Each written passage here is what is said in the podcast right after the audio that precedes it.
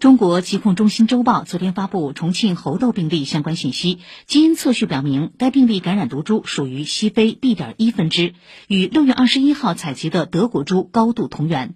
该病例是一名二十九岁的中国籍销售人员，他在九月二号到八号访问德国，抵达当天发生高危行为，随后前往西班牙，九月十四号返回重庆。目前，该病例正在定点医院进行集中隔离治疗，情况稳定，其密切接触者都已落实隔离医学观察措施。经专家研判，该病例入境重庆就被隔离管控，没有社会面活动轨迹，疫情传播风险低。